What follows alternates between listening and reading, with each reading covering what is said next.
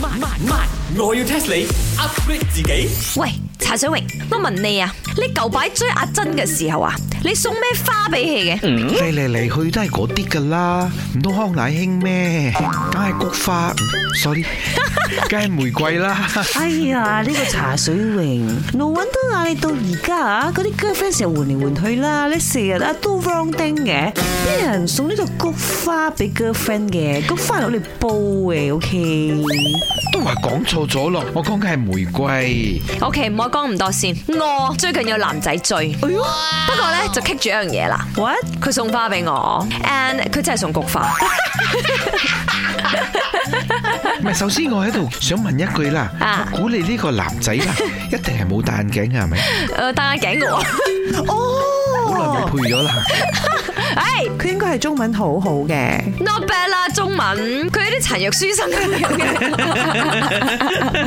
嘅 he must be 口齒伶俐噶啦。 ，not bad 啦，追得我嘅冇咁上才華，邊度得嘅啫？但係咧，我就覺得好頭痛啦。佢點解會送菊花俾我咧？佢仲要係串上嚟嗰啲菊花，我好似喺唔知啲咩印度廟嗰度見過咁樣嘅。可能就係咁啱經過，或者咁啱架車泊喺嗰度有個花檔，係咪？呢啲咁嘅花順便買一串哎俾你。咪住先 j a c k Ryan，你講緊嘅唔係我哋 every night also 睇佢報呢個選舉新聞嘅引張慳頭啊唔？係啦，似啫。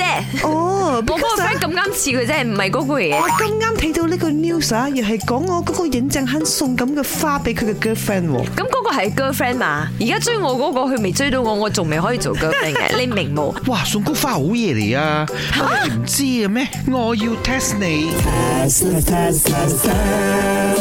知唔知啊？呢一個菊花係代表咩意思啊？ I know must be 發熱氣，可以清熱氣，菊花要等你唔要煲涼水 angry，所以菊花嘅花語就係求你唔好 angry。或者係冷靜。錯啦，哦，我知啦，一定係辟邪啦，因為咧，我有時候係咪即係衰行衰運嘅時候，我媽會買啲菊花俾我沖花涼。哦但係真真正正嘅菊花，佢嘅意思都唔係咁樣喎。哦、I know 啦，周杰倫有一首歌叫《主花台》，周杰倫咁 talented，送菊花俾人，即係代表咩意思？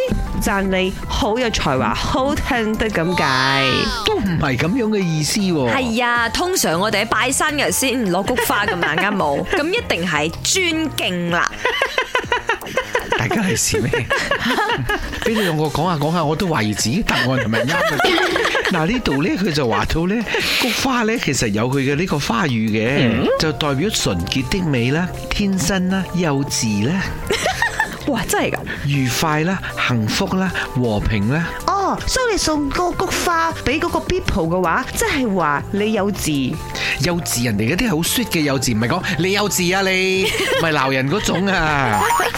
佢裏邊呢仲充滿住希望，仲有深藏喺心底裏邊嘅愛咁樣嘅意思啦。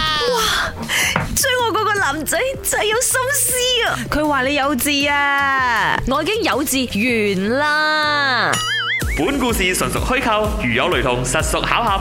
星期一至五朝早六四五同埋八點半有。我要 test 你 upgrade 自己。